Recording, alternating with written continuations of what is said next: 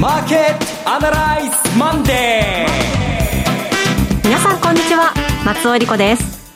マーケットアナライズマンデーをお送りします。パーソナリティは金融ストラテジストの岡崎良介さん。岡崎良介です。今日もよろしくお願いします。そして株式アナリストの鈴木一之さんはお電話でのご出演です。鈴木さん。あおはようございます。鈴木です。どうぞよろしくお願いします。今日もよろしくお願いします。この番組はテレビ放送局の BS1212 で毎週土曜朝6時から放送中のマーケットアナライズプラスのラジオ版です。海外マーケット東京株式市場の最新情報具体的な投資戦略など耳寄り情報満載でお届けしてまいります。さて新年度が始まりましてこの番組としては1回目なんですけれども、はい。今日ですね東京証券取引所が3つの市場区分プライムスタンダード、グロースというふうに変わりました、まあ、ちょっとずつこういろんな新しいことが起きている新年度だなと思いますけれども、うん。今週注目点どんなところなんでしょうか？いや引き続きウクライナ情勢であることは間違いないんですが、はい、あの先週のマーケットアナライズ土曜日放送された分ですね矢島さんと高井さんと議論して、はい、その後土日ずっと考えてたんですけどもあの理解できたっていうか大体分析終わったんじゃないかと思うんですよ、う。ん、これからどうなっていくのか。つまり、あの株式市場とかこの投資の世界で一番問題なのは何が起きるか分かんないどうなっていくか分かんない。不確実性と呼ばれてるもんですが霧の中にいて何も見えない、うん、敵が誰なのか。問題は何なのか。どこに何があの潜んでいるのか分かんないっていうのが一番問題なんですが一番良かったことは、うん、まあ1か月とちょっと経って大体のものが見えたと、はい、大体のももちろんまだまだ不確実性がゼロではないんですけどもそれがね、えー、一番の収穫であったような特にまあいろいろ議論させてもらって、うん、えー、あの番組見た方も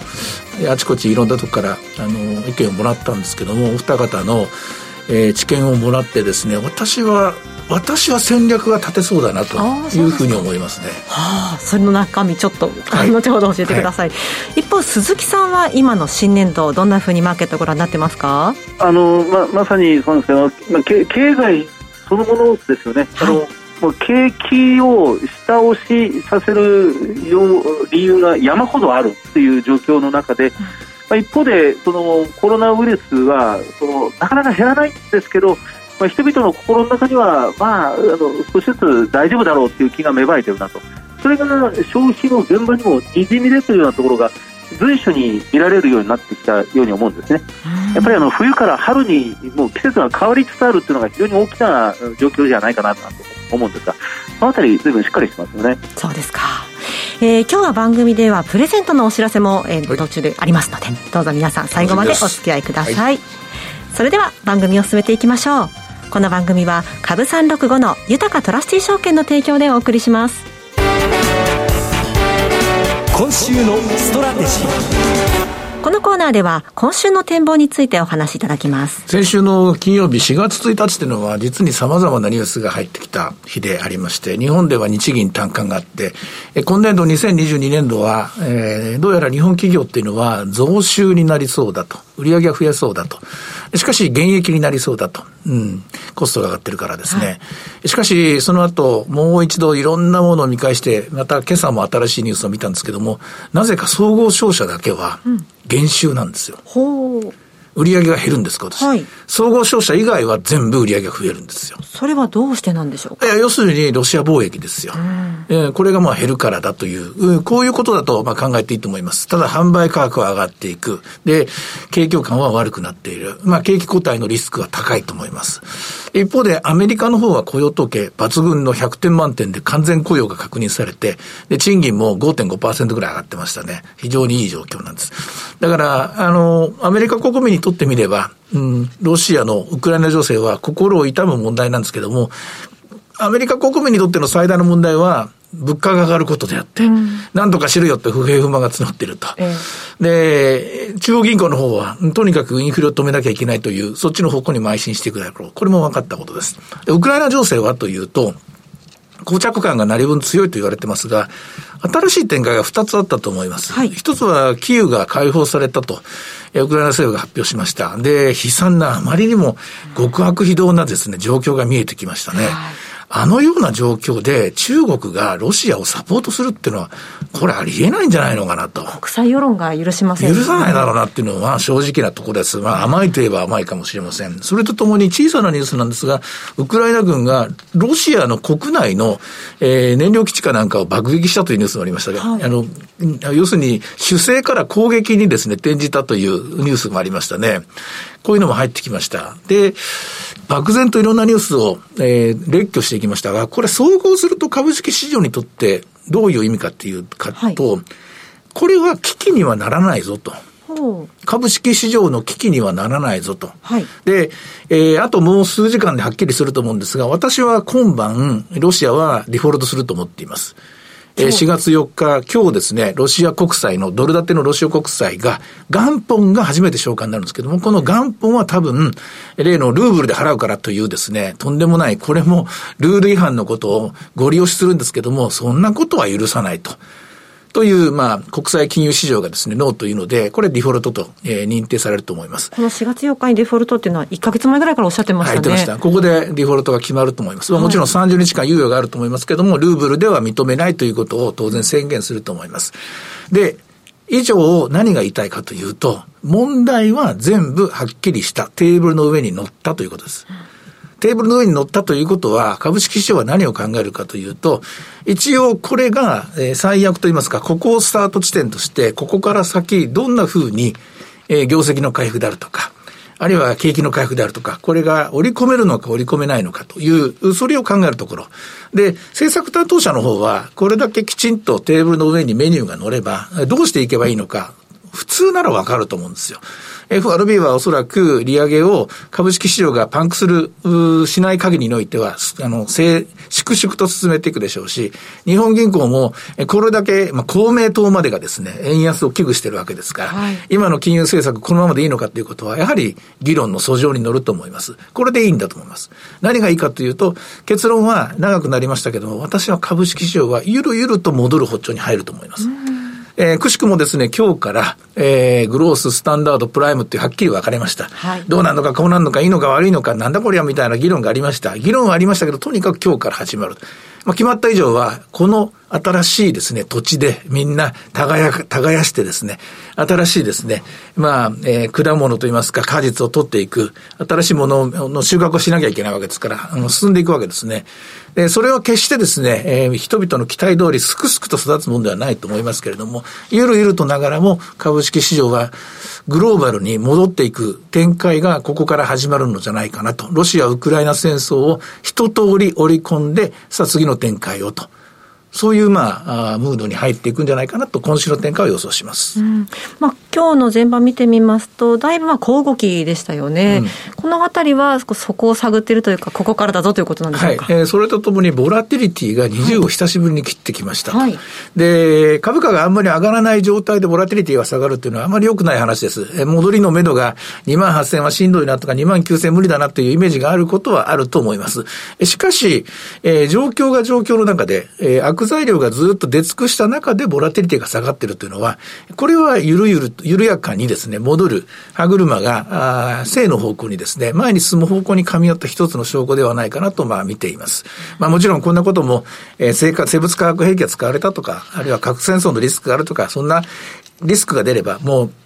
一瞬にして消えてしまうんですけども、ひとまずは、材料は、悪材料は出尽くしたように私は思います。はい。鈴木さんはいかがでしょうか？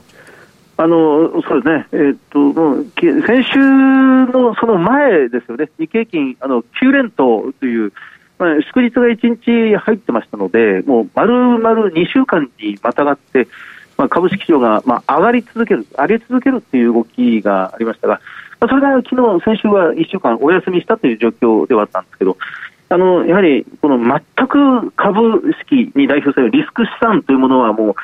まあ、保有してるわけにはいかないっていう、もう極端なまでのそのリスク回避志向っていうものから、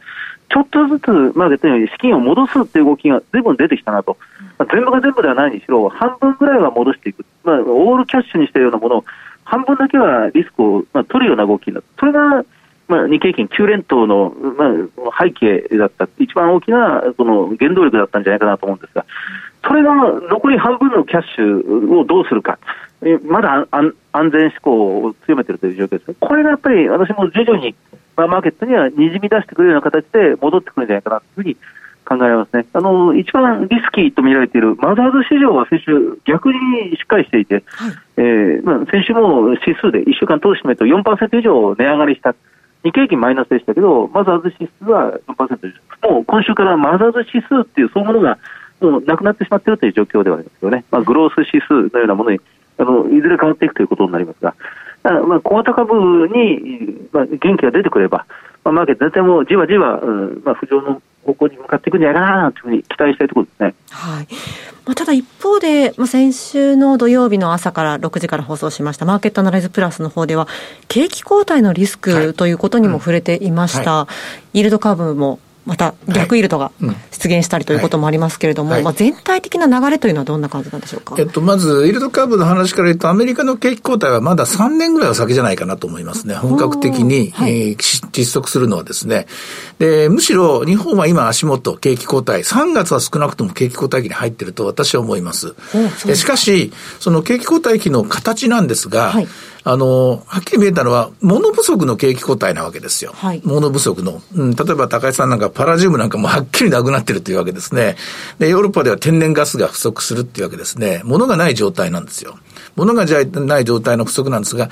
これがないっていうのがはっきりすると、これはやりようがあるわけですよ。はい。えどういうことかっていうと、じゃあできる範囲でとか、みんなでこうシェアしていくとか、あるいは代替するものはないかとか、単純にそのものがないから、ストレートに全ての価格が上がるかっていうと、上がらないようにする、これが人間の知恵なわけで。で、もっと言うと、例えば日銀単価でも、あの、えっ、ー、と、増収が全部広がってる中で、ロシア、あの、要するにロシアととかの貿易が絡んでる、えー、商社だけがマイナスになってるっていうのは、これは非常にわかりやすい図式だと思うんですよね。ここが、ここがまあ、あの、目詰まりを起こしてると。じゃあこれなんとか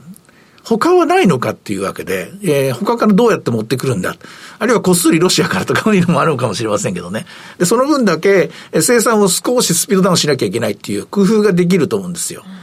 ここにまあ時間軸を加えれば、つまり、えー、1年で100作ってたものが50しか作れませんと。じゃあ100作ろうと思ったら2年かかりますと。じゃあ2年待つしかないと。じゃあ2年待とうっていうのがこれ人間の知恵ですから、そこで時間軸を加えることで三次元的に考えていくと多分消化できると。うんで、その間にイノベーションが入ると。はい、パラジウムの代わりになるものないのかないのかないのかとかですね。あるいは少量で済む方法ないのかないのかって、これでも時間軸を加えることでプラスの方向に行く。問題は、わけがわかんないとか、どうなってるのかわかんない。真っ暗闇だと、霧の中だこれが一番いけないわけで。えー、人間っていうのは賢いですから、えー、あの、一個一個の企業は答えを探して、えー、最適化を探して、今日も動きますから、まあ、動き出せる状態になったということで、えー、一気にここから3万円を望むっていうことはやっちゃいけないんですよ。やっちゃうと今度は下がりますからね。はい、ゆっくり上がっていく展開が始まる。そういうふうに見ています。まあ、こういった時の銘柄を何を選ぶかというところも大事なんですけれども、鈴木さんはどのそのあたり、どんなふうに考えてらっしゃいますか？あの大型株、超あの安定度の高い大型株、バリエーションがしっかりしてる。PBR、まあ、1.3倍ぐらいまでだったらもう十分割安、で配当利回り3%なんかあれば、もう、もう御の字のような大型株が一つ狙い目、逆にあのテクノロジーの変化の局面ですので、イノベーションの時代ですから、やはり小型成長株、まあ、マザーズや、うん、あるいはジャサックに上場してもいいですね、東証一部でも、まあ、小型成長株というのは出てきやすいという、そう両面の方向性ではないですかね。はいさて、では今日の株三六五の動きを見ておきましょう。はい、えー、株三六五、今日は、えー、ほとんど動いてはいない感じですね。はい、えー、現在2万7719円で続いて動いてますけども、寄り付きは739円、えー、その後高値829円、安値646円とつけてるんですが、株三六五でさえですね、えー、上下値幅が200円を切ってますから。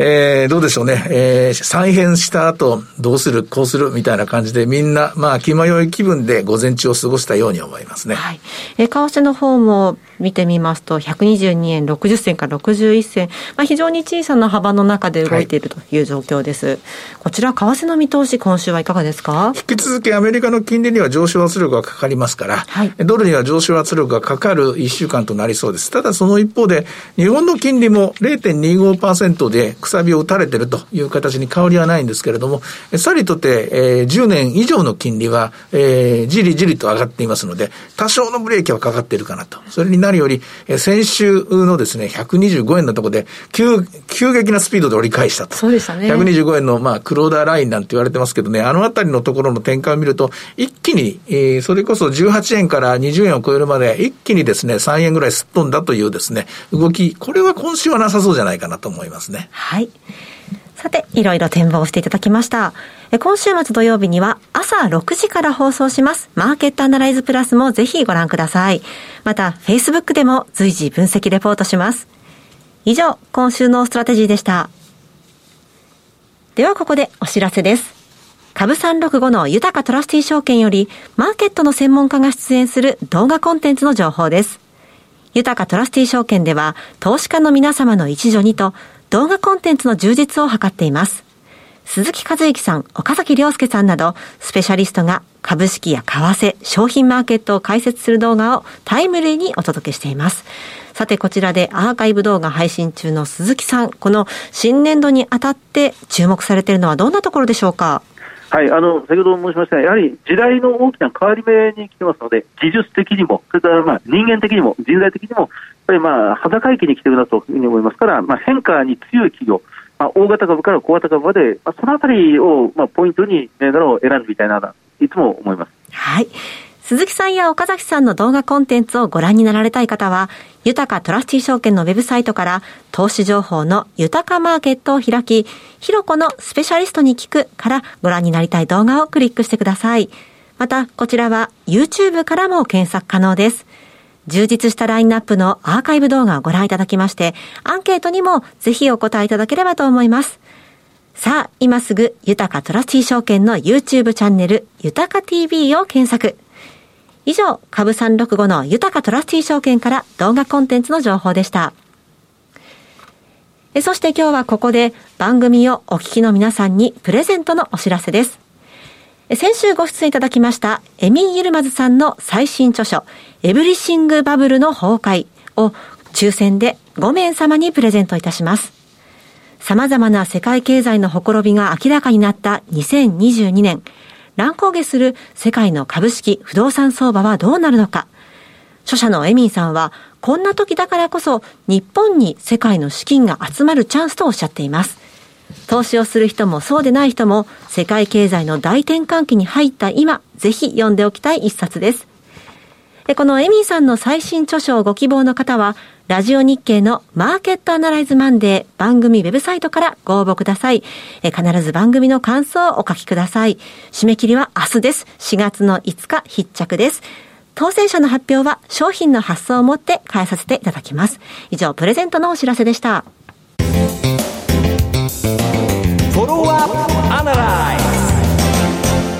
それでは鈴木さんの注目企業のお時間です。お願いします。はい。えっと、まあ、今日ご紹介する銘柄は、鳥島製作所です。えー、銘柄コードで言うと、6363、えー、鳥島製作所。あの、ポンプで非常に有名な会社ですね。はい、あの以前、こちらのコーナーでは、エバラ、エバラ製作所を、まあ、ポンプの最予定企業としてご紹介しましたが、まあ、それと同業です。まあ、同業というか、ライバルですね。